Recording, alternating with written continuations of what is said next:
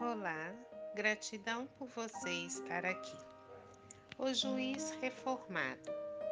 Como houvesse o Senhor recomendado nas instruções do dia muita cautela no julgar, a conversação em casa de Pedro se desdobrava em derredor do mesmo tema. É difícil não criticar, comentava Mateus com lealdade, porque a todo instante o homem de mediana educação é compelido a emitir pareceres na atividade comum. Sim, concordava André muito franco.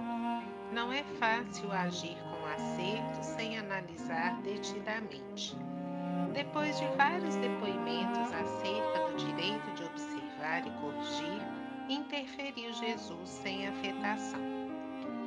Inegavelmente, homem algum poderá cumprir o mandato que lhe cabe no plano divino da vida sem vigiar no caminho em que se movimenta sob os princípios da retidão.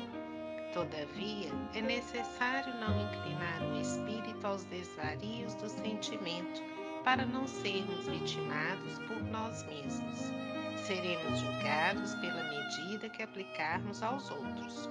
O rigor responde ao rigor, a paciência à paciência, a bondade à bondade. Transcorridos alguns instantes, contou. Quando Israel vivia sob o governo dos grandes juízes, existiu um magistrado austero e violento em destacada cidade do povo escolhido, que imprimiu o terror e a crueldade em todos os serventuários sob a sua orientação abusando dos poderes que a lei lhe conferia, criou ordenações tirânicas para a punição das mínimas faltas, multiplicou infinitamente o número dos soldados, edificou muitos cárceres e inventou variados instrumentos de flagelação. O povo, asfixiado por estranhas proibições, devia movimentar-se debaixo de severa fiscalização qual se fora rebanho de bravios animais. Trabalharia, descansaria, adoraria o Senhor em horas rigorosamente determinadas pela autoridade, sob pena de sofrer humilhantes castigos nas prisões com pesadas multas de toda a espécie. Se bem mandava o juiz, melhor agiam subordinados cheios de natural malvadez. Assim foi que certa feita, dirigindo-se o magistrado alta noite à casa de um filho enfermo, foi aprisionado sem qualquer consideração por um grupo de guardas bêbados e inconscientes que o conduziram à escura enxovia que ele mesmo havia inaugurado semanas antes.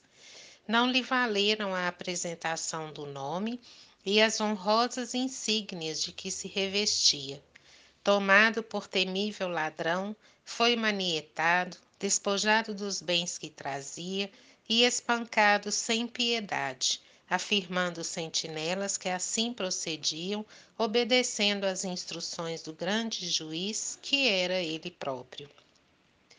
Somente no dia imediato foi desfeito o equívoco quando o infeliz homem público já havia sofrido a aplicação das penas que a sua autoridade estabelecera para os outros.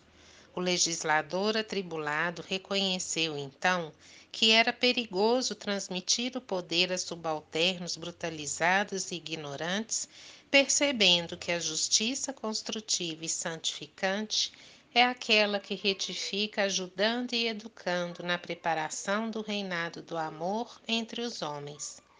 Desde a singular ocorrência, a cidade adquiriu como modo de ser, porque o juiz reformado, embora prosseguisse atento às funções que lhe competiam, ergueu sob o tribunal em benefício de todos o coração de pai compreensivo e amoroso.